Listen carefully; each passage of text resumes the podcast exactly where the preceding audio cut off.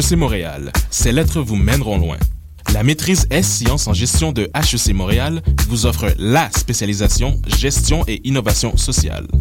Justice sociale, gestion responsable, respect des limites écologiques, entrepreneuriat social, conjuguez votre vie professionnelle et vos valeurs. Pour en savoir plus, renseignez-vous sur hec.ca baroblique MSC. Admission 15 mars.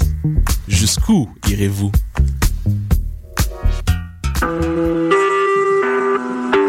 Vous écoutez Choc pour sortir des ondes.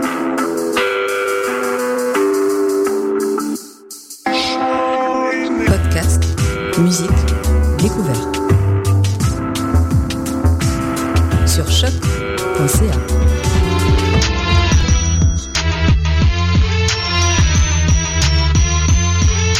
Soccer sans frontières, l'alternative.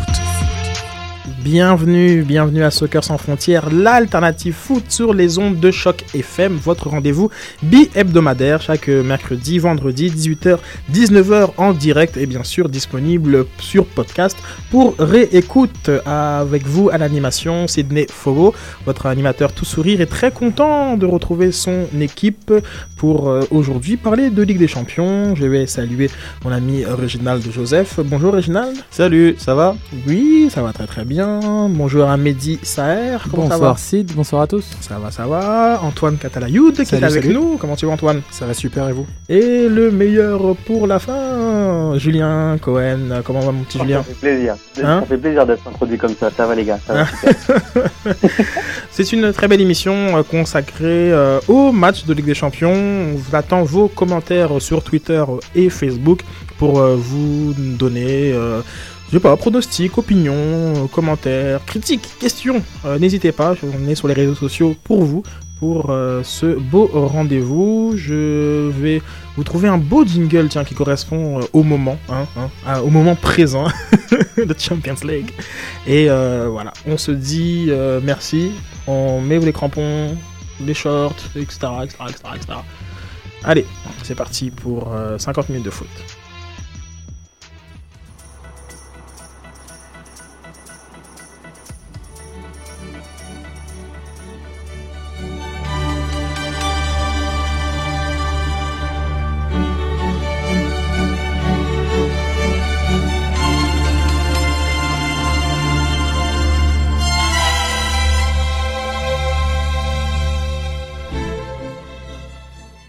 On va se laisser en, en petit background, hein, la, la petite musique, une belle initiative de, de. Ouais, Ce serait cool de la voir. Ah non, mais je pensais, tu vois, aux, aux caméras qui passent devant, devant les joueurs et tout. De voilà, on est, on est devant les, les panélistes. Grand moment, grand moment football. Alors, c'est le retour de la Ligue des Champions. euh, Est-ce que ça vous a manqué? Mais oui, le mois de février, c'est le mois qu'on attend le plus. C'est là où la saison commence. Oui, je considère que c'est vraiment euh, que les huitièmes de finale marquent le début de la deuxième partie de saison et de. C'est là, c'est là, je pense qu'on sépare les hommes des enfants. C'est là la saison. C'est là que tout peut, peut basculer en championnat, en Ligue des Champions.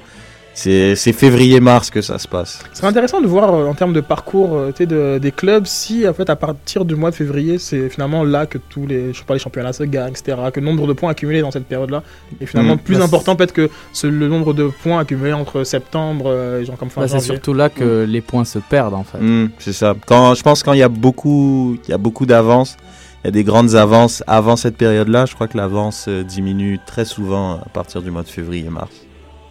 Très bien, très bien. Euh, C'est drôle, genre, comme. euh, je vais vous lancer tout de suite un débat sur des Champions, mais spoiler alert, on va d'abord parler d'autre chose. On va parler euh, de centre de formation. C'est un sujet qui, euh, qui nous tient à cœur. On a parlé de beaucoup de formation euh, ici à, à l'émission.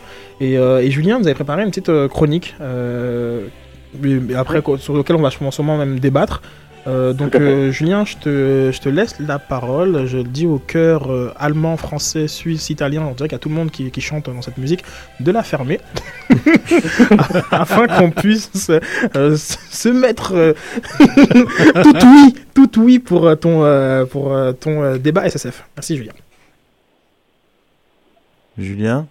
Oui, C'est à toi. là. Alors, le, en fait, c'est une étude qui a été demandée par le site Sport- Sporting Intelligence et euh, ça a été réalisé par euh, CUS Football Observatory. Et en gros, euh, l'analyse de cette enquête, elle prend en compte tous les joueurs ayant évolué en première division dans l'un des grands, euh, dans l'un des cinq grands championnats qu'on connaît, donc l'Italie, l'Allemagne, la France, l'Angleterre et l'Espagne. Et on considère donc qu'un joueur a été formé dans un club quand il a passé au moins trois ans, entre 15 et 21 ans. Et là, pour le coup, Cocorico, puisque le, le classement vient de tomber cette année, et il faut savoir que derrière le FC Barcelone classé premier, on a Lyon, ensuite nous avons le Real Madrid, ensuite nous avons le Stade Rennais, et pour boucler le top 5, puisqu'on va s'arrêter là, nous avons le Bayern Munich. Donc en fait, quand je regarde un peu ce, ce, classement, moi il y a trois, euh, trois analyses que j'en fais et que j'aimerais partager avec vous pour que vous puissiez me dire ce que vous en pensez. La première, c'est que on voit bien que le FC Barcelone et le Real Madrid trustent les premières places tant d'un point de footballistique que politique, donc ils ont vraiment un poids dans le football mondial. Et surtout, on voit que leur équipe nationale, à savoir l'Espagne, elle, euh, elle arrive à, capitaliser sur ce vivier de joueurs assez exceptionnel pour euh, bah, que ça porte les fruits euh, en haut en fait. Et par exemple, quand je vois que Lyon et Rennes sont classés deuxième et quatrième et que je vois les résultats de l'équipe de France, je me dis qu'il y a peut-être un fossé, un écart entre les jeunes qui sont lancés comme ça en première division assez tôt et finalement le pas qu'il faut pour aller en équipe nationale euh, chez nous. Donc peut-être que là la formation en tout cas entre les clubs et l'équipe nationale euh, reste encore un point un peu un peu négatif euh, pour le côté français. La deuxième chose que j'ai envie de partager avec vous, c'est peut-être par rapport au niveau du championnat. Là, la question que je me posais, c'est est-ce que c'est plus facile de lancer des jeunes comme ça de 18, 19 ou 20 ans en Ligue 1 parce que dans parmi les cinq grands championnats que je viens de citer, c'est l'un entre guillemets des plus faibles? Et dans ce cas-là, on a une logique de formation qui est plus facile à mettre en place. Pourquoi je vous dis ça? Parce que on s'aperçoit dans ce tableau que le premier club anglais hein, de la première ligue, c'est Arsenal, il n'est que 11e. Donc je me dis, est-ce que voilà, est-ce que la première ligue finalement est vouée à être un championnat spectaculaire? Et euh, va, va devoir, si vous voulez, laisser de côté euh, euh, sa, formation. Euh, pourtant, il y, a des, petits clubs comme bah, le dernier en date comme Southampton qui qui n'arrêtent pas de, de sortir de, de grands joueurs comme Alex Alex Chamberlain ou euh, ou Theo Walcott, hein, si je me trompe pas, Reggie me Ouais, et Bale il aussi. dira. Et quoi? Et Gareth Bale aussi qui est et formé à Gareth Bell. Donc euh, voilà, ça c'est la, la deuxième analyse que j'en fais. Et, et enfin la troisième, c'est que on voit que finalement la formation c'est vraiment un état d'esprit pour moi, puisque ça n'a rien à voir avec le fait d'être riche ou pas riche, hein, puisque on voit que donc Rennes est quatrième, mais surtout euh, la France, la Ligue 1 a placé trois clubs euh, dans les dix premiers, et en septième position on a le FC Sochaux, Sochaux Montbéliard. Donc ça doit ça doit rien dire à personne là au- à Montréal. Il faut savoir que Mo- Sochaux est dernier de la Ligue 1, et pour autant c'est un club qui lance chaque année euh, des, des jeunes. Donc là, pour tout vous dire, hein, euh, Lyon a sorti 31 joueurs opérationnels cette saison. Euh, tac, tac, tac. Le- Et Rennes, 24. Ah, t'avais 24, Donc, voilà. moi j'avais 28 dans mon, dans mon classement. Peut-être qu'on on n'a pas la même, la même source. Puis on avait Monaco, Mona- Monaco 20, et puis C'est ça. euh, Toulouse, euh, Bordeaux, Sochaux, Montpellier aussi à 20. Exactement. Donc on avait posté la photo euh, sur notre compte euh, Face-. Facebook et puis euh, quelques commentaires avant que vous puissiez réagir euh, en studio. On avait Guillaume Maillet qui nous disait que c'était un classement très instructif. On voit que la France est toujours autant formatrice de jeunes talents, Mm. mais que malheureusement ça n'en fait pas bénéficier les clubs qui délaissent euh, la C3 ou bien se font taper en C1. Et on avait aussi euh, Jean-Cédric Owono qui nous disait que c'est très étonnant. Lyon fait de gros joueurs, mais les- le revers de la médaille, c'est que l'équipe première n'en bénéficie pas. Euh, donc, euh, je voulais avoir aussi vos réactions. Ça, merci Julien de, de- par rapport à, à- à ce euh, débat. Donc, vos réactions un petit peu quand Bah, c'est- classement. bah, je trouve ça un peu normal que ça soit des clubs français parce que déjà, il faut prendre en compte. C'est pour ça que je suis moyennement d'accord avec ce que tu disais, Julien, par rapport à l'argent. Parce que, au contraire, moi, je pense que l'argent a beaucoup à voir parce que les, les clubs français, ben, le championnat français est le championnat qui a le moins d'argent des cinq euh, majeurs. Donc, ils n'ont pas les moyens d'aller justement aller acheter des joueurs étrangers qui sont déjà dans leur euh, dans leur prime, Oui, comme le- on dit dans l'âge dans les 24-25 ans. Donc, ils n'ont pas le choix de de justement faire jouer euh, les jeunes pousses. Et quand ils les font jouer et qu'ils prennent la maturité et qu'ils deviennent bons, Mhm. ben ils sont obligés de les vendre pour euh, pour remplir les caisses. Donc, c'est pour ça que c'est un peu En fait, normal dans le sens. Vas-y, vas-y. Non, je disais ça juste parce qu'on voit que le premier et le troisième, c'est quand même le Real Madrid et Barcelone qui sont peut-être les, les clubs les plus riches et qui pour autant ont cet état d'esprit de formation en fait. Tu vois ce que je veux dire? Ouais, mais je trouve ça fait. bizarre que le Real y soit parce que le Real justement forme pas de joueurs. C'est ça le truc, c'est que le Real ils achètent leurs joueurs à part à part Ressé en ce Le moment. Real forme des joueurs, mais Mais la plupart des joueurs formés au Real quittent le Real avant de, ça. avant de passer Ouais, mais pro. bien Donc, Quand avant. on parle de formation, ça reste des joueurs qui ont joué pour le Real Madrid dans les classes de C'est 15 jeunes. à 21 ans les gars, c'est 15 à 21 Mais ans. là, là, on, prend, on prend en compte les gars qui sont sortis du centre de formation. Effectivement, le Real donne beaucoup ça. de joueurs à d'autres clubs. Donc, même si toi, tu les vois pas en équipe première, ils apparaissent en Ligue espagnole, mais dans d'autres clubs que le Ok, Real. ben mais on n'a pas vu le même classement parce que moi le classement justement il disait que c'est des joueurs, c'est pour ça que Lyon était devant, c'est que Lyon il forme des joueurs, mais Lyon il les fait jouer. Non, mais C'est le, ça, le truc. Le, le classement. Moi, je pense que j'ai la version complète parce que j'ai j'ai les, les deux colonnes avec ceux qui sont encore dans le, dans le club Mm. Oui, et ceux, qui, et ceux qui, ne, qui ne sont plus. Donc, euh, pour appuyer le point d'Antoine, euh, au Real Madrid, on a 7 joueurs qui sont encore euh, dans, dans, dans, le, dans le club et 24 qui sont, qui sont plus. Tu vois, donc, euh, ça. en fait, non, c'est même pas le club, c'est c'est 7 joueurs qui sont dans, les, dans le Big Five, Mm. c'est-à-dire que dans, dans les 5 meilleurs euh, clubs, en gros, c'est est-ce qu'il y a une capacité de produire des joueurs d'élite Ouais. et, Ah, euh, ok, et, ok, et ok. 24 autres joueurs euh, sur les 31 ça. formés qui sont ailleurs. Donc, euh, Dans des championnats moins. voilà. Si t'es un grand joueur de football manager, tu sais qu'il faut aller puiser dans la réserve du Real. Ouais, c'est ça. Je sais que toi t'as beaucoup joué. En même temps, le. Real, le Real, ça reste un club où c'est très très dur pour les jeunes de, de Exactement. réussir à Moi, je- passer dans l'équipe première. Il y a toujours des galactiques. Donc c'est un peu normal que les joueurs formés au Real s'en aillent. Ça, c'est un- Il y en a c'est beaucoup. quelque chose de logique. Il y en a quelques-uns aussi, on peut le remarquer au Barça aussi. Maintenant, on le remarque avec Thiago Alcantara qui est parti, Delofeu. C'est des joueurs Ils sont qui. prêtés. Ah, Bah, Delofeu est prêté. Alcantara, non. non. Ouais. Mais c'est des joueurs qui quittent pour pouvoir, pour pouvoir briller parce qu'ils n'ont pas l'occasion de le faire dans Mais une équipe pas- de superstars. Tu peux pas comparer la mentalité du Real et du Barça sur l'utilisation des non. joueurs formés Bien au que club parce que le Barça, Bien sûr que non, mais je pars sur le fait qu'un jeune privilégie le fait de quitter son club, même momentanément, temporairement, pour pouvoir justement faire euh, progresser sa carrière. C'est pour ça que je pense, justement, je mets vraiment l'accent sur l'argent, parce que quand on regarde, justement, à juste titre, le Real, le Real, ils ont une politique d'acheter les joueurs les plus chers, les, les plus clinquants à chaque fois. Donc, il n'y a pas de place pour les jeunes. Lyon, à une époque, Lyon, c'était le grand méchant loup de la Ligue 1. Ils achetaient des Kader Keita à 35 millions d'euros et bon, ils régalaient la Ligue 1 parce qu'ils avaient beaucoup d'argent.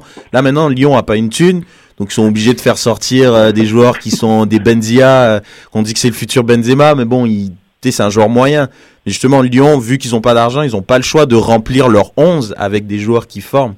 C'est pour ça que je pense que l'argent a une grande place à jouer dans, dans ce classement. C'est la même chose Toi, avec toi, tu Rennes. penses vraiment que c'est pas, tu penses vraiment que c'est pas une- un état d'esprit la, la formation? Ben, je pense que je pense c'est que l'argent pas- économiquement quoi. Je pense que l'argent a pas d'incidence sur la formation en tant que telle, mais elle a l'incidence sur le fait que les, ces joueurs formés vont rester dans leur club.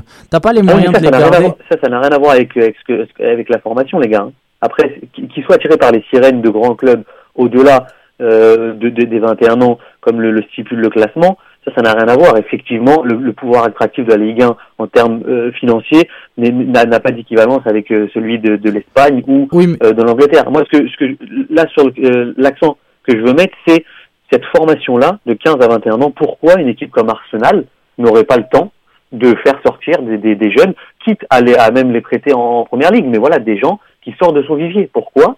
Ils sont que 11e C'est ça ma, ma question. Pourquoi Sochaux est devant euh, Arsenal? Mais je pense que ça n'a pas d'incidence, justement. Ça peut être n'importe quel club. Tu sais, il y a, y, a y a des grands clubs qui forment. On peut parler du Barça. On peut parler d'autres clubs Oui, qui forment des jeunes joueurs. Mais c'est juste que le fait que tu vois pas, que Sochaux n'est pas parmi les grands, ça n'a rien à voir avec leur centre de formation. Ils peuvent avoir un meilleur centre de formation qu'Arsenal. On est d'accord là-dessus. Mais Ça- euh, ça dépend de la politique Je serais curieux, Julien, toi, Sochaux, euh, sur ton classement, il- il- dis-moi un peu plus d'informations parce que euh, moi j'ai vraiment Arsenal euh, bien, Ouais, so- Arsenal est solidement très en haut, tête. moi. Ils sont cinquième. Il y a 10 joueurs de, qui sont formés euh, Arsenal qui sont encore au, club et il y en a 17 qui ont été, euh, qui ont été, euh, qui ont été, je sais pas moi, transférés euh, ailleurs. Mais euh, Sochaux, Bah, Sochaux, est- moi je l'ai, regardez. Sochaux a 11 clubs dans, dans 11 joueurs formés dans son club qui sont encore là, c'est pas non plus si surprenant. Et puis il y en a pas beaucoup qui sont qui sont ailleurs, c'est ça? Enfin, je comprends pas trop euh, pourquoi Sochaux est devant Arsenal dans mon classement. Ben, moi, dans mon classement, j'ai Sochaux 7e, devant le Bayern Munich, et le premier club euh, anglais, Arsenal 13e. Avec combien de joueurs formés? Avec. euh, vais te dire ça tout de suite. 14. Ok, bon. Il faudrait. Quatre- non, en, en tout, en tout, Ça- 20. En tout 20. 14 Peut-être sont qu'on les- qu'on mesure pas les mêmes choses. C'est peut-être pour ça que qu'on n'a pas euh, le, le, le, le même euh, le même classement parce que peut-être qu'on mesure pas les mêmes choses. Mais bon, Euh, moi par contre je suis pas d'accord avec toi. Je pense que la, la, la formation est parfois un impératif économique. Je pense qu'une une équipe comme le Havre qui a zéro euh, joueur formé dans son dans son dans, dans son équipe première, euh, c'est parce que son modèle économique est basé sur la revente de joueurs formés et puis donc, je- donc je vois un, un- un lien direct entre comme l'économie euh, du club et la formation. Le Havre, s'ils veulent continuer à exister, doit euh, former des joueurs pour les revendre Mhm. euh, uni- uniquement. Donc c'est pour ça que je vois, un, je sais pas pourquoi tu sépares le genre comme l'économique du- Non, en fait- de, de la, de la formation. Vas-y. C'était pas, pas une séparation, c'était juste que je me, je- en fait, par rapport à ce classement que moi j'avais, entre 15 et 21 ans, je répète, je me demandais pourquoi des grands clubs qui avaient eux la manne financière ne- n'investissaient pas autant sur leur formation que sur un transfert à 35 millions en fait, parce que je me dis que quitte à faire euh, un, un double coup, ben, tu, tu investis dans ta formation, tu fais sortir des même 4-5 grands joueurs que tu peux ensuite revendre à 50 millions. Enfin, ce que, ce que fait un peu le, le Real ou le Barça. Enfin, Thiago Alcantara sort de la Masia, ils l'ont vendu, si je ne dis pas n'importe quoi, une trentaine de millions d'euros au Bayern Munich. Mais tu sais, Julien, que, je pense qu'ils le font ce double coup. C'est juste que le problème, selon toi, est qu'ils sont un peu plus loin dans le classement. Mais ils, ils font ce double coup, ils forment des joueurs. C'est juste qu'ils ont aussi les moyens d'aller chercher des joueurs déjà établis. Ils ont donc pas à, à mettre des priorités sur la formation. Mais le, le double coup, ils le font. La preuve, Arsenal est dans le top 10 de ton classement. Ouais, puis même 13e, Arsenal. moi, moi, je ah, suis 13e, moi. Bah, Ah, 13e, ça 13e. reste quand même très haut sur le- l'échiquier européen.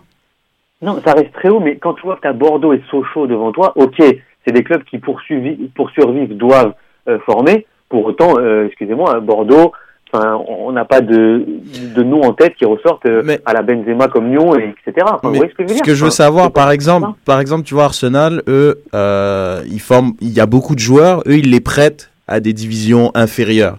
Est-ce que le fait de les prêter dans des divisions inférieures, inférieures rentre dans ton, Non, dans ton total non. de joueurs? Ah, ok, ben Non. c'est ça. Mais c'est ça la différence. parce qu'il faut qu'ils soient professionnels, en fait. Ah, ok. Ouais, mais Bon, c'est bah. des clubs professionnels dont je parle. Hein. Ils sont prestés soit en Championship, soit en League One. C'est l'équivalent de Division 2 et Division 3. Ça reste encore des professionnels non. en Angleterre. Alors qu'en France, c'est Euh, en Division. classement, non. Ah, ok. Parce qu'en France, c'est quoi? Nation- National, t'es encore prof... t'es Oui, t'es professionnel. encore hein professionnel dans tes trois premières Non, divisions. En Angleterre, c'est dans les quatre. T'es vraiment professionnel en Ligue 1, Ligue 2, donc c'est pour ça que, Hmm.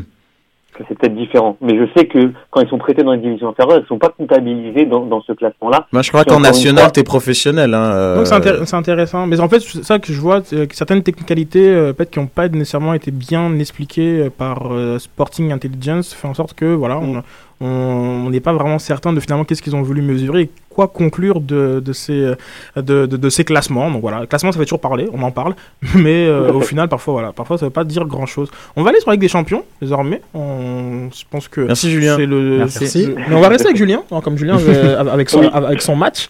Donc euh, Ah oui. je vais vous ressortir le cœur. C'est parti. Et euh, voilà, donc vas-y mon Julien, mets-nous à la bouche sur euh, l'affiche euh, que tu avais à préparer. Oui, je pense que les, les auditeurs sont pas surpris. hein. Moi, j'ai pris un, le, le, P- le Leverkusen PSG de, de mardi.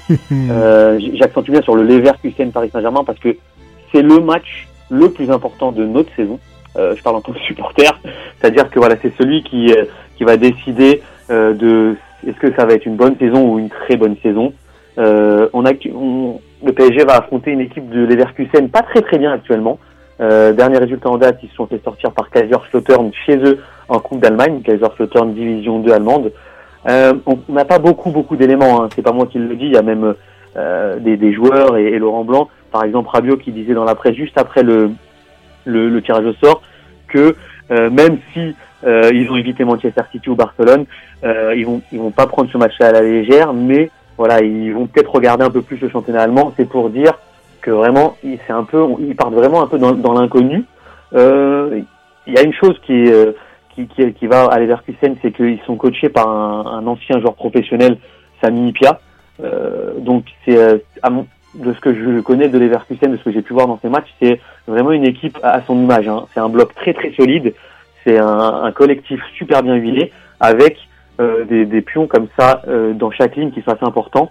En défense centrale, on a Emir Spajic, une vieille connaissance du championnat de France de Ligue 1. Le boucher co- bosnien.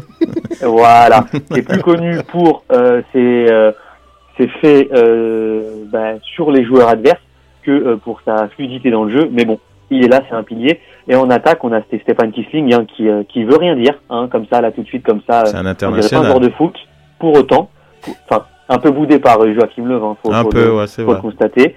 Mais voilà, à, du haut de son 1m90, 13, 13, 13, je crois, euh, va, va poser de gros problèmes à la défense parisienne, bien que Alex dans les airs est quand même un, pilier. Alors, voilà, je vais le dire, hein, le Paris Saint-Germain est favori, mais que ce soit Laurent Blanc, que ce soit les, joueurs comme Adrien Rabiot ou Claude Makelele, ils ont tous euh, le, ce maître mot qui est attention, euh, on, va affronter une équipe allemande qu'on connaît peu, mais on connaît le football, le football allemand, qui est un football total, donc voilà, il va falloir faire le boulot, et, euh, et sachant que les infirmeries des deux clubs sont vides, donc euh, voilà, le PSG est, euh, est favori, d'ailleurs dans les cotes c'est la même chose, on a une victoire de Leverkusen à 2,90, un nul à 3,10, et la victoire du Paris Saint-Germain à 2,25. Et mais Cavani sera présent? Cavani. En fait, c'était la seule incertitude. Pour le moment, non. Mais ça joue le, tu sais, ça joue le, le flou un peu. Hmm. Genre, je te, je te dis pas qu'est-ce que, quelle est ma composition. Mais voilà. Il, depuis trois semaines, on nous dit qu'il sera pas là. Là, on nous dit qu'il y a peut-être, mais euh, incertain. Voilà, c'est pour pas tout dévoiler. Mais là, aujourd'hui, PSG vient de gagner 3-0. Laurent Blanc a fait tourner. faut savoir que Kaba était titulaire. euh, au Et milieu Ibrahimovic euh, est sorti. C'est incroyable. et À la Ibra- 60e, il était pas content. Hein. Voilà, pas content. Ibrahimovic est sorti. C'est une manière de le Euh, ménager à Matuidi- son âge. Voilà. Même si Zlatan. Verratti sur le banc, Alex sur le banc, euh, Maxwell sur le banc. Donc voilà, on est quand même, euh, enfin le PSG est concerné par ce match-là et il sait, il sait pertinemment que c'est le match de sa saison. Mais sinon, est-ce que le Bayer, euh, le Bayer Leverkusen, est-ce que ça va bien ces dernières semaines en championnat? Est-ce que tu penses qu'ils peuvent Le- poser des problèmes à Paris euh, à domicile en plus? Je, je pense que oui, je pense que oui. hein. Comme, comme je vous l'ai dit, le foot allemand, quoi qu'il arrive, c'est un, c'est un football total. Ils ont, euh, par exemple, un Stéphane Kissling sur qui ils, peuvent s'appuyer euh, en Sidney attaque. Sam aussi Donc, qui est euh, vraiment fort.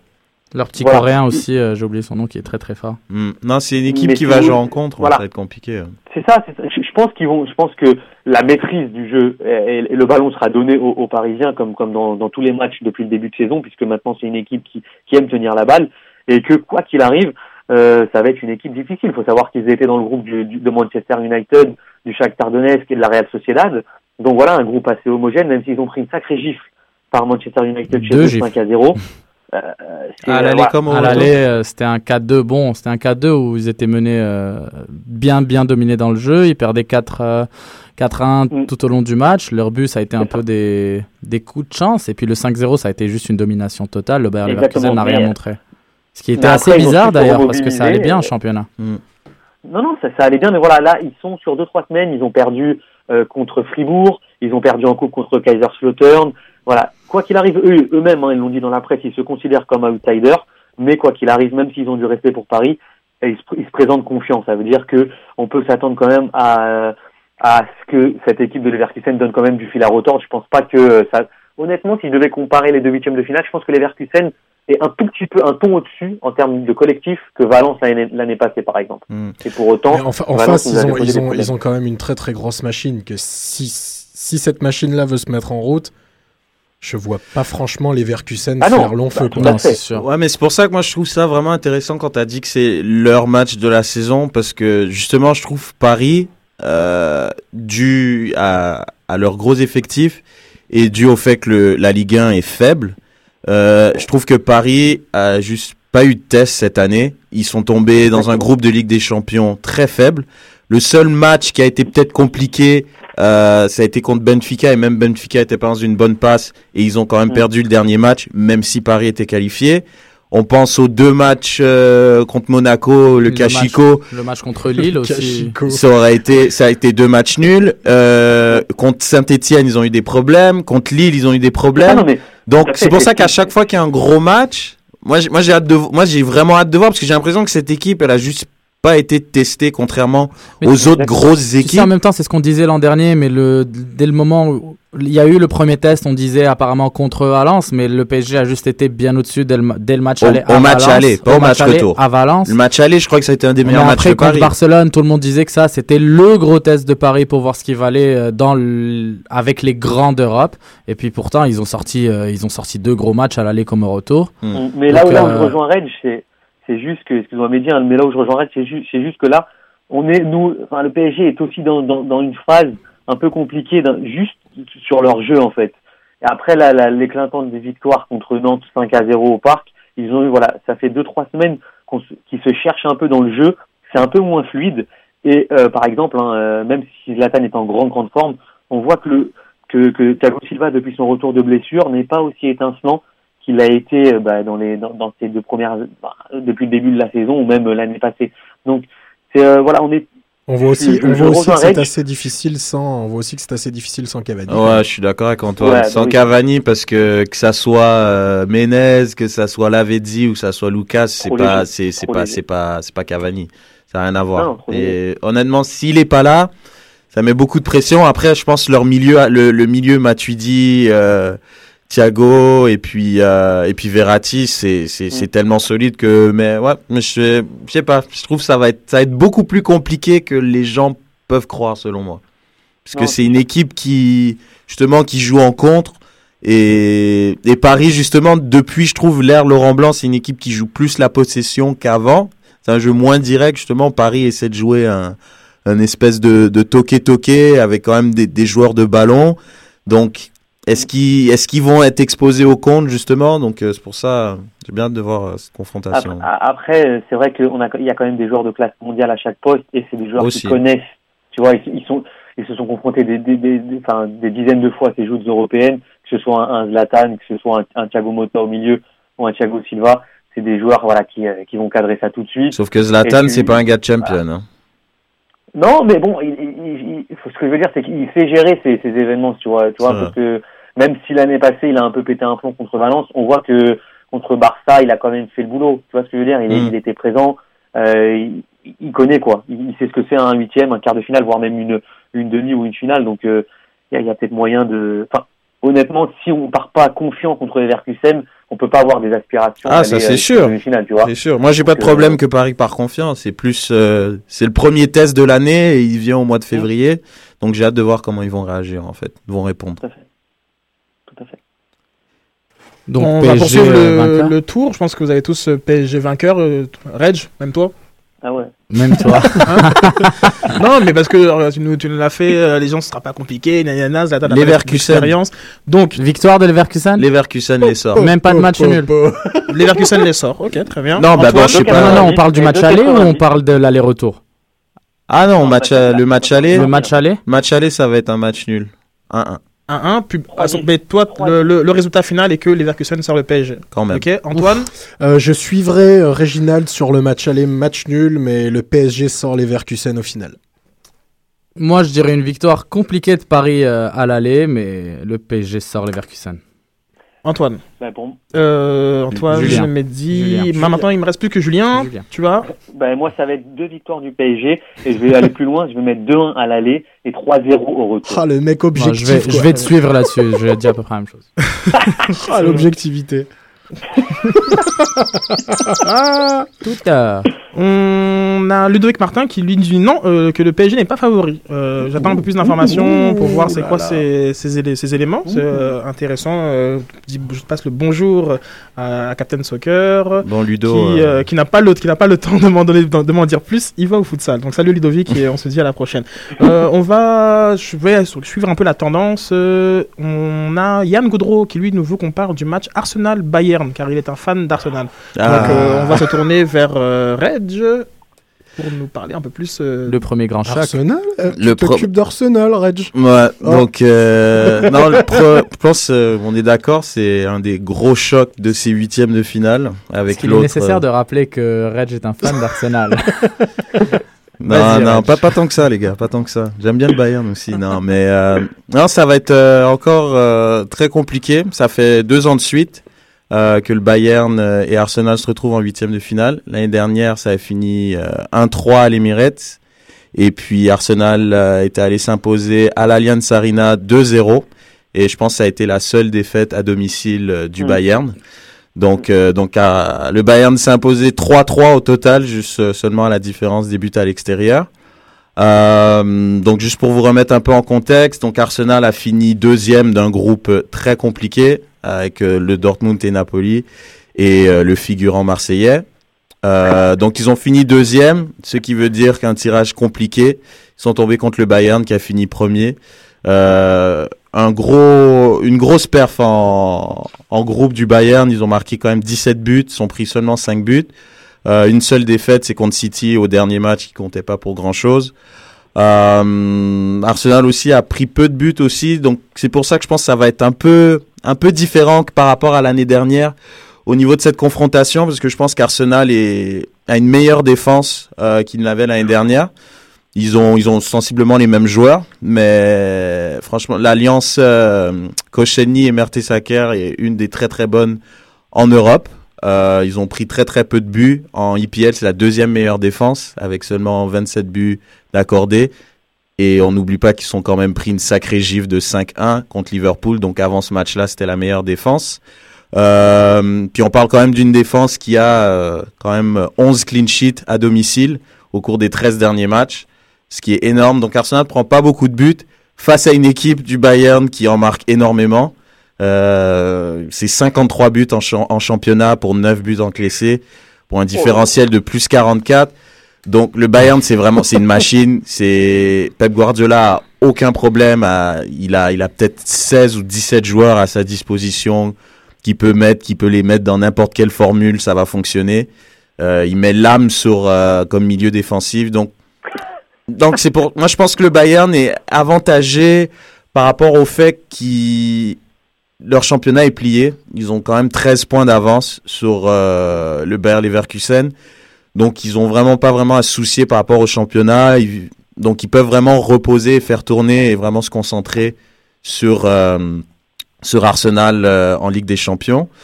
Donc ça va être très très compliqué pour Arsenal qui à l'inverse est dans une course vraiment vraiment vraiment serrée en championnat avec City, avec Chelsea, avec Liverpool.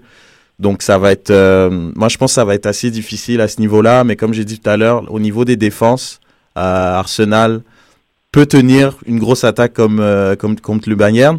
Un fait aussi à dire, l'année dernière dans le 3-1, euh, Arsenal n'avait ni Gibbs, qui est latéral gauche, ni Montréal qui n'était pas qualifié. Gibbs était blessé, donc ils ont mis Vermaelen à gauche. Et Vermaelen a été responsable des deux des trois buts du Bayern euh, au match aller. Donc, c'est pour ça qu'on sait jamais. Le Bayern est quand même favori de loin, champion en titre. Mm. Le Bayern va gagner, selon moi, Mm. mais ça sera pas, ça sera pas aussi évident euh, qu'on puisse croire, selon moi. Moi, il y a un truc qui me fait un petit peu peur dans cette histoire-là, c'est que tu disais tout à l'heure que euh, la défense Koscielny, Mertesacker était une des plus solides. Euh, J'ai peur. D'abord, je ne trouve pas. Je trouve que Mertesacker, pour moi, ça tient, mais Koscielny, je le trouve quand même assez faible dans l'ensemble.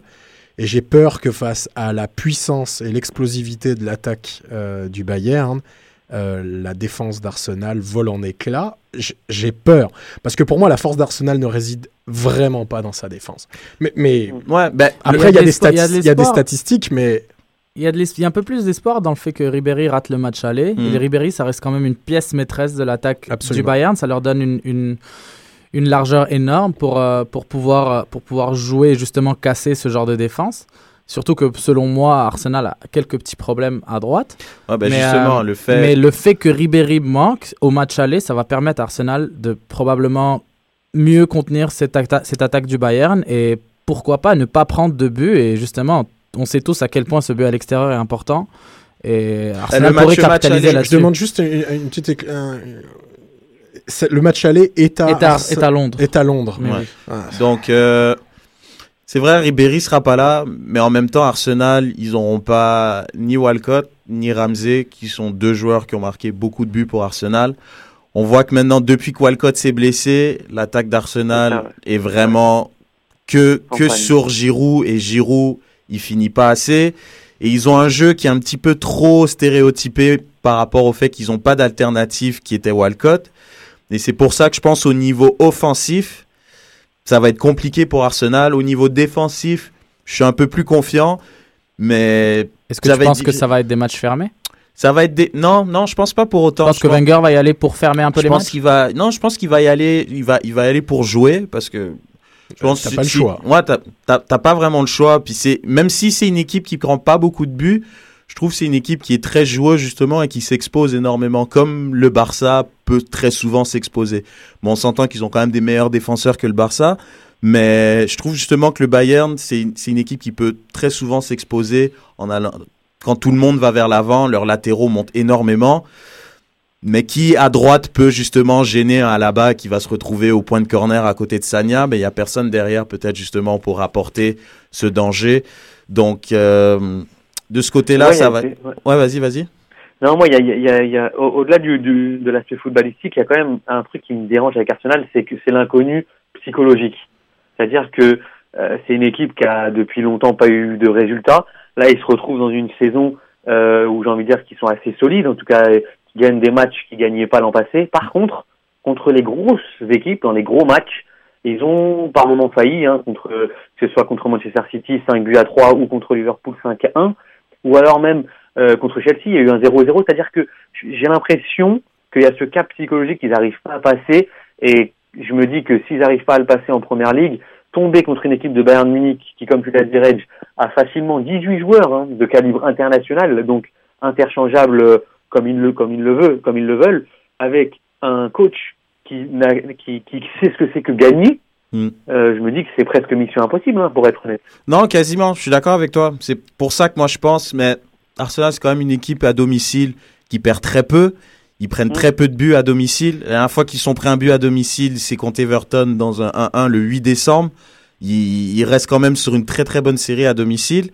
Donc, c'est pour ça que je me dis, tout est possible à domicile. À l'extérieur, le match retour de l'année dernière, c'était une équipe un peu euh, remodelée. hein. Il y avait des Rosicky, euh, il y avait des gars quand Ouais. même euh, qui sont pas, sont quand même allés s'imposer 2-0.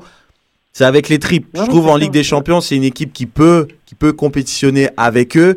Mais c'est vrai que là, on parle, c'est un monstre. C'est un monstre et, et ça va être hyper compliqué. Ça, je, je- je suis d'accord avec pense, toi. je pense carrément que le Bayern, c'est la victoire finale, hein, à, à ce rythme-là. C'est, euh, Bah, tu Il y a- tu y a te mouilles truc- pas beaucoup en disant ça. Tu sais, tout le monde, tout le monde pense un peu que le Bayern est parti pour la Ligue des Champions. Je vois pas vraiment qui peut les déranger, à part le Barça Ah, dans un grand jour.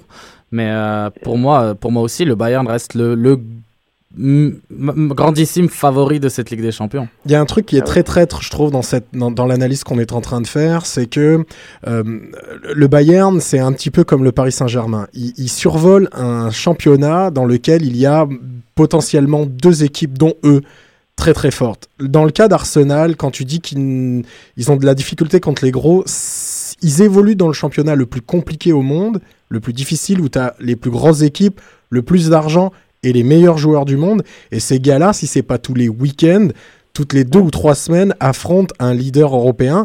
Je trouve que c'est un peu biaisé parce qu'on a l'impression qu'Arsenal. euh, Ouais, mais la différence entre le non, mais la Bayern donne et le PSG, depuis c'est 10 ans, euh, Antoine. hein. mais tu sais, oui, mais justement, cette année, ils tiennent tête alors que dans les dernières années, c'était pas le cas. Or, on sent bien que cette année, à Arsenal, il s'est passé quelque chose. oui, mais l'année dernière, L'année dernière, la différence entre le Bayern et le PSG, excuse-moi Julien, c'est que le Bayern a aussi dominé le football mondial. Le, le PSG l'a pas forcément fait, donc le PSG est encore dans, dans cette interrogation de oui, il joue dans un championnat plus faible que les autres.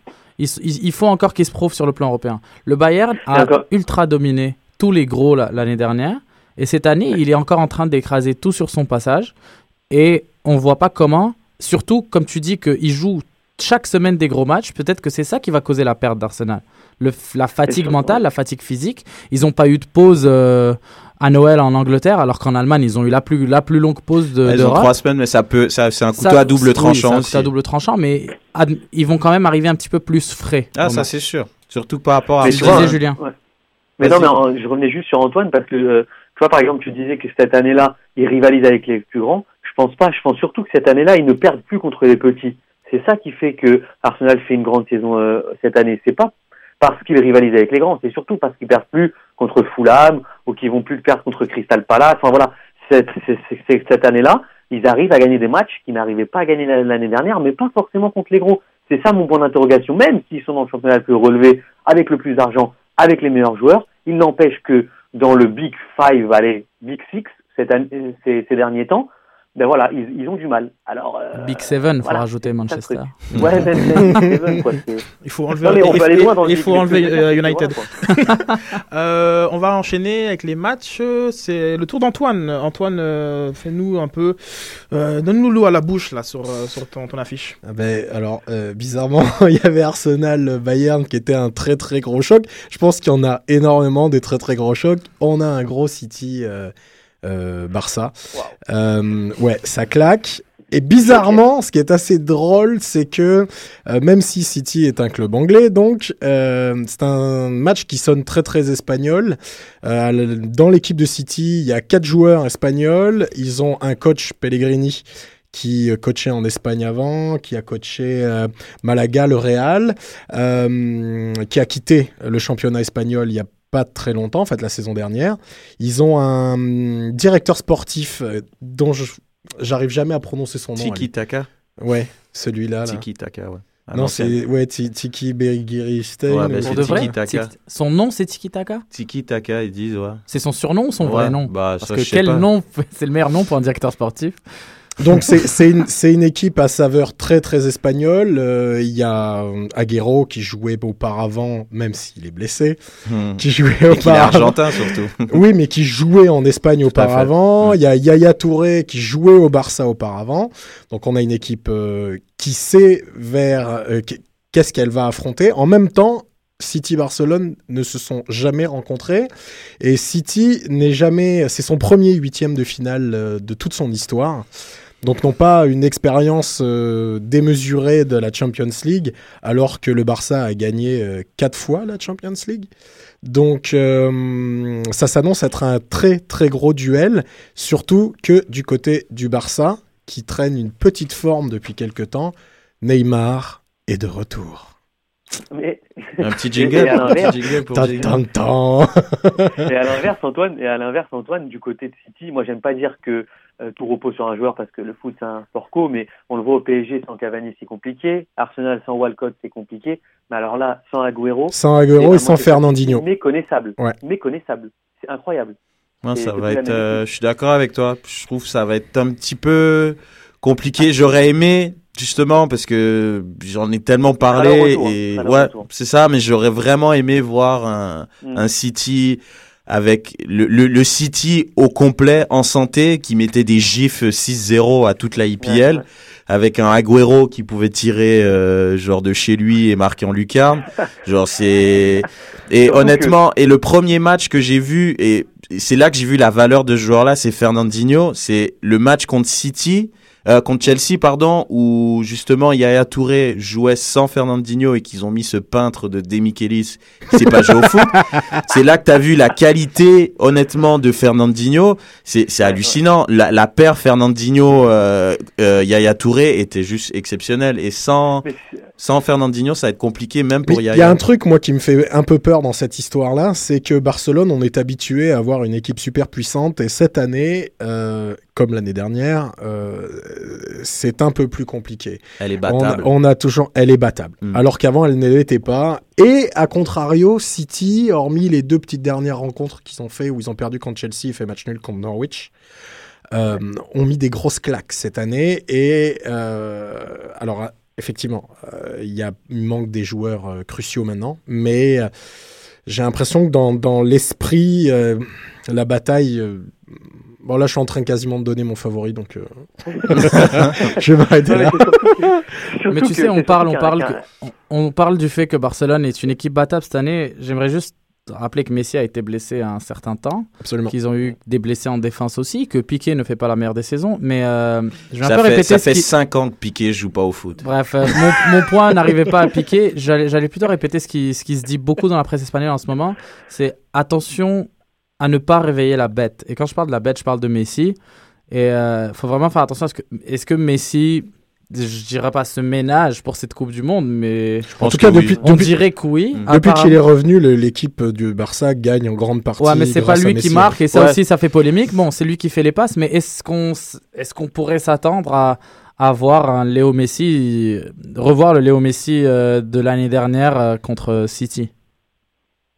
C'est une question, la question une que tu me poses là Penses-tu que Léo Messi se réveillerait contre City Mais le problème, c'est que Léo Messi peut se réveiller n'importe quand. Et là, c'est un très grand rendez-vous. quelle, meilleure grand. affiche que, que ça pour se réveiller C'est ça. Mais Ouais, tu mais- sais pas. C'est ça le Ça truc, c'est que tu sais pas. Ouais. Bah, je pense que mais Messi, juste dans sa manière de jouer, comme tu disais, il fait juste des passes. Il y a, on- je trouve il il osait pas trop parce qu'il a été blessé pendant tellement longtemps. Et le jeu de Messi, c'est de percuter et de rentrer dans les défenseurs et souvent de prendre des coups. Et, et justement, j'ai l'impression qu'il se préserve pour la Coupe du Monde. Puis comme tu avais dit à ce titre, pour la Ligue des Champions aussi. Et tomber contre City, qui est un favori, qui a battu le Bayern, qui avait quand même une équipe type en groupe. Euh, moi, je pense vraiment que ouais, Messi, il peut se réveiller et je pense qu'on pourrait potentiellement voir une scène où compagnie a l'air fou. Sérieusement. Mais- Genre, Mais je vois la scène où Messi, comme un lutin, fait des trucs et compagnie avec ses balèzes bras. Il a l'air fou. Sérieusement. Quand compagnie devient fou, il faut faire attention au tacle Mm. à deux pieds.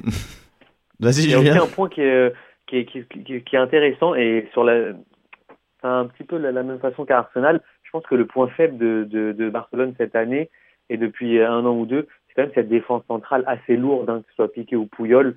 C'est euh, assez compliqué. Pouyol, Ou- ou 39 ans. Hein, c'est, c'est- qui n'est pas un défenseur central de métier. Je pense que vraiment, euh, s'il tombe contre une équipe, voilà, comme on l'a dit, qui au match retour peut être euh, vraiment au complet, avec avec un Agüero devant, un feu follet, on va on va le dire comme ça, hein, qui, Ouais, euh, ouais. qui va leur mettre au moins 10 mètres, 10 mètres au démarrage. Je pense que voilà. Et après, c'est, c'est peut-être, bah, ça va peut-être pas faire plaisir à Sid, mais est-ce que Barça ne serait pas en fin de cycle, quoi, avec euh, avec des Pouyols, des Piqués, des Chavid et tout ça qui commencent à tirer sur sur la réserve, quoi. Je pense qu'on devrait Un- demander un la question au, au quoi, principal intéressé. Ben, J'en pense qu'il faut de- des évidences pour, euh, pour euh, prouver ce, ce point. Et, euh, et je pense que voilà, quand, tu, quand tu regardes euh, leur classement, genre quand leur, leur moyenne de buts, quand tu regardes aussi le- les résultats qu'ont les, les équipes ré- réserves, les équipes de, de jeunes, je pense pas qu'il y, a- qu'il y, a- qu'il y a fin de cycle du côté euh, du Barça. Et puis euh, moi, j'ai jamais pensé qu'il y, avait, qu'il y avait- qu'il y avait fin de cycle. Et tu verras, tu verras que le Barça sera encore là l'an prochain et dans deux ans et dans trois ans. Genre, euh, c'est euh, c'est assez, euh, assez extraordinaire en, tout cas. Je vais juste prendre vos pronostics avant d'enchaîner avec le match de Mehdi. Les gars, on va commencer par toi, Jules. Ben moi, je vais voir Manchester City, les gars. Ouais. Avec un, un, un, un partout, un match nul au- à l'aller et Kun Agüero, boum, qui vient de mystifier le Barça, à lui tout seul. 2-2 2-2 à l'aller. Et, euh, et au retour, euh, City va gagner. Donc City passe. Moi, j'ai euh, deux petites stats. D'abord, Barcelone n'a jamais gagné à Manchester. Il jouait à Old Trafford, deux nuls de défaite. Les deux derniers matchs de City et du Barça, c'était des matchs amicaux et ça s'est soldé par des victoires de City. Je donnerai donc victoire de City. Merci Je à donne- United je pour ça. donne, je donne victoire de City. Euh, petite, petite victoire de Barcelone à l'aller, mais euh, victoire de City au, au- au total. Joker pour moi. C'est vrai Ah, euh, non, je- non, non. Oh, J'espère. Ok, je vais y aller avec ce que moi je voudrais. Je j'en ai un petit peu marre de de la de l'hégémonie du Barça depuis quelques années. Et en tant que fan de United, j'en ai un petit peu marre de City. Donc, euh, quelle que soit l'équipe qui prend un but, je serai heureux dans ce match. C'est bon, c'est pas mal. C'est enregistré, hein. Elle, c'est enregistré tout ce qu'on a dit. C'est enregistré, tu peux le garder. c'est bon, c'est bon. Ah, on n'avait pas pris pour Arsenal et tout. Euh, pour euh, Arsenal, euh, les, si, si. les pronostics. Ah ouais, tout le monde a dit Bayern en fait. Ouais, Oui. désolé. Bah ouais. Non, Ok, je bon, on peut ça a été adopté par acclamation. on peut passer à autre chose. Adopté par acclamation, Bayern. Très bien, très bien. Puis euh, j'aime beaucoup la stat euh, originale de- d'Antoine euh, du match joué à Manchester, non, non pas contre le club en question. Euh, Non, mais, Antoine, il compte les matchs amicaux. hein. Il compte les matchs En plus, mais attends, ils se sont jamais affrontés. Tu veux que je me serve de quoi? Donc euh, voilà. Donc euh, et, ils ont- et mais- City a gagné la même coupe de peintre que le PSG hein, en 70, la coupe des vainqueurs de coupe. Ouais, ouais. C'est son seul trophée européen. Mehdi, Bon, euh, moi j'ai un beau petit match assez compliqué pour les deux équipes. J'ai un petit Atlético Madrid contre l'AC Milan. Je ferai pas comme Antoine, j'utiliserai ni l'In- ni l'Inter de Milan ni le Real Madrid pour faire mes stats. Euh, donc euh, c'est un match assez compliqué. Deux équipes qui, qui, qui ont des saisons qui, n'ont, qui ne sont pas habituées à avoir des saisons comme, ils, comme elles l'ont cette année. L'Atlético vise euh, cette année une première qualification pour les quarts de finale de la Champions depuis 1997. Cette année-là, Simeone jouait pour l'Atlético Madrid. Simeone, je le, rappelle, l'entraîneur, de l'Atlético en ce moment. En Ligue des Champions, ils ont eu des parcours assez différents. Milan était dans un groupe assez compliqué avec euh, le Barça, le Celtic et l'Ajax. Fi- finissent avec 3 nuls, 2 victoires seulement. Euh, L'Atlético, par contre, a un parcours net et sans bavure, à part un petit nul euh, au Zénith. On va, on va ils- mettre ils ça sur le deux. compte du froid de Saint-Pétersbourg. Non, ils sont deux à avoir été euh, sans défaite. Je crois que c'est United et, et Et l'Atlético. l'Atlético. Euh, ouais, donc mis à part ça, il faut quand même rappeler quelques. Bah, je vais donner quelques petites statistiques qui peuvent peut-être donner un petit avantage à, à Milan ou à l'Atlético. Milan a, un seul, a concédé un seul but à domicile en Europe cette saison, ce qui est dans un gros groupe. Et le seul but qu'ils ont pris, ça reste contre le Barça, mais ils ont gagné euh, qu'un seul de leurs huit derniers matchs face à des visiteurs espagnols à Milan. Ah ouais. Euh, L'Atlético, c'est une des trois seules équipes invaincues en Europe. Ah, trois. Euh, exact. Sinon, euh, écoutez, euh, dans, dans, les, dans la forme actuelle, euh, l'Atlético, c'est assez compliqué. Ils ont vraiment une saison exceptionnelle. Ils étaient leaders en, ils étaient leaders en Liga. Le premier match qu'ils ont joué comme leader, ils l'ont, ils l'ont perdu. Ils ont été leaders ont, deux heures. ils ont crois. été leaders le temps de leur match, c'est ça. Et le, le poids, le poids du leader était un petit peu trop gros pour eux. Et euh, autour de ce match qu'ils ont perdu contre Almeria, faut quand même rappeler que ce match contre Almeria qu'ils ont perdu, euh, c'était sans leur gardien Thibaut Courtois, qui est un des 3-4 meilleurs gardiens du monde en ce moment. Tout à fait. Et euh, autour de cette défaite, il y a eu deux défaites contre le Real, mais des défaites assez sèches de 3 et 2-0. Donc euh, un petit coup, un petit coup de moins bien pour l'Atlético en ce moment, qui sont en train, qui sont en train, est-ce qu'ils sont en train de s'écrouler sous la fatigue Il faut, faut rappeler que Simeone fait jouer quasiment le même 11 à tous les matchs. Je vais vous donner juste un petit exemple. Diego Costa, qui a connu un début de saison tonitruant, il commence entre août et décembre, il a mis 23 buts, ce qui le plaçait parmi les meilleurs buteurs en Europe depuis début janvier dans cette année 2014. Deux buts en 11 matchs. Ce qui veut dire un, coup de... Il a été titulaire 33 fois sur les 35 matchs, toutes compétitions confondues de l'Atlético. Ça, ça donne, une image d'une équipe qui tourne à plein régime, mais comme on disait tout à l'heure, c'est maintenant que la saison commence. Est-ce qu'ils sont prêts à commencer cette saison? Euh, Ouais, je- ouais. Milan, oui, tu disais? Non, non, non, non, je te laisse, je te laisse terminer. Je te laisse Ah, terminer. tu, ok. Milan, par contre, Milan, pff, Milan. Est-ce qu'on peut parler de leur mercato de pauvres ou pas? On va y arriver, mais oui, on va, on va en parler de leur mercato. Mais Milan, c'est une équipe qu'on qu'on ne reconnaît pas du tout. Ils sont dans le ventre mou du classement en Italie. Ils font un mercato à 0 euros. Vraiment, un mercato. Ils ont, je sais pas où ils ont fait leurs courses, mais ça reste, ça reste Chez ED. chez ED si on veut. Mais pff, Milan, c'est assez compliqué. Ils sont allés chercher des joueurs euh, gratuits qui ne faisaient pas grand-chose dans des, ou qui ne jouaient pas dans, dans, des, dans des clubs qui sont moins grands que le grand Milan. Il faut rappeler que Milan a quand même 7 Ligues des Champions. Un grand parmi les grands. Et euh, bon, sur leur dernier match, on peut noter, ils ont que deux, deux victoires, dont une aujourd'hui euh, sur un but assez exceptionnel, merci de Balotelli à la 86e minute. Et on ne sait pas Euh, si le coach est un coach. le coach, on y arrive. euh, par contre, mais ça reste un, un coach. Je sais pas s'il va peut-être ramener un souffle à cette équipe, comme les, comme les recrues. Ça reste des recrues. Oui, c'est des recrues à 0 euros, mais ça reste des beaucoup. Ça reste des joueurs qui ont beaucoup d'impondérables en eux. Donc, euh, Mm. Est-ce que Sidorf, qui lui aussi va ramener un souffle, va peut-être pouvoir pas trouver la mayonnaise, mais juste aller chercher le, aller chercher la petite. euh, comment dire, aller, aller chercher la pile électrique qui va réveiller tous ces joueurs et peut-être faire de Milan, pas un grand, mais juste ramener Milan un peu plus proche du niveau qu'ils sont habitués, Milan- euh, sont habitués d'avoir. Milan, ça reste Milan. Je veux dire, c'est c'est pas une équipe qui est agréable à affronter. Il y a quand même un historique de, une culture de la gagne, une culture d'excellence qu'il y a dans ce club, même si ça a l'air d'être un peu perdu par rapport au recrutement, par rapport à la- au positionnement au championnat à l'heure actuelle. Mais je pense que c'est quand même une équipe, comme tu as dit, il y a tellement d'impondérables que c'est tel- c'est c'est trop difficile de, de justement de, de, de dire s'ils vont bien jouer parce qu'à chaque match justement depuis Sidorf t'as pas l'impression que c'est bien mais ils il y a du mieux. il y a, un peu il y a un peu de mieux euh, ils gagnent des matchs mais bon Si on prend la Ligue des Champions, il y a quand même, faut se dire que l'Atlético marque en moyenne un but de plus que un but de plus que la- que Milan Mm. par match. Il y a des absents de marque chez Milan. Robinho est incertain, El Sharawi n'est pas là, Muntari n'est pas là. Euh, L'Atlético euh, perd Mec. leur milieu de terrain Thiago Mendes À, et Milan, euh, la- à Milan, Mexès est capitaine. ah ouais.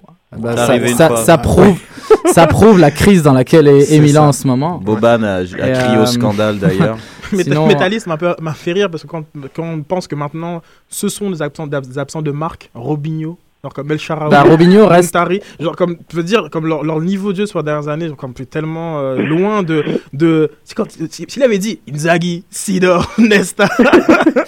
Les Ah gars, oui, j'ai vu, bah je vais prendre on- votre écoutez, on fait avec ce qu'on a. hein. et- Juste, juste un petit, un truc pour terminer rapidement. Malheureusement, on n'aura pas le temps, mais dit, je vais prendre vos C'est pronostics. dommage, on ira la Je vais prendre vos pronostics euh, rapidement euh, et afin de boucler l'émission. Vas-y, Mehdi, commence euh, avec ton prono. Qu'est-ce que tu vois sur euh, ce match? J'ai envie de dire Milan, mais j'ai envie de dire Milan parce que l'Atlético sont cramés. Donc je vais y aller pour Milan qui, qui gagne ce match. Atlético, Atlético, Atlético au total. Ok. Euh, premier match il est où?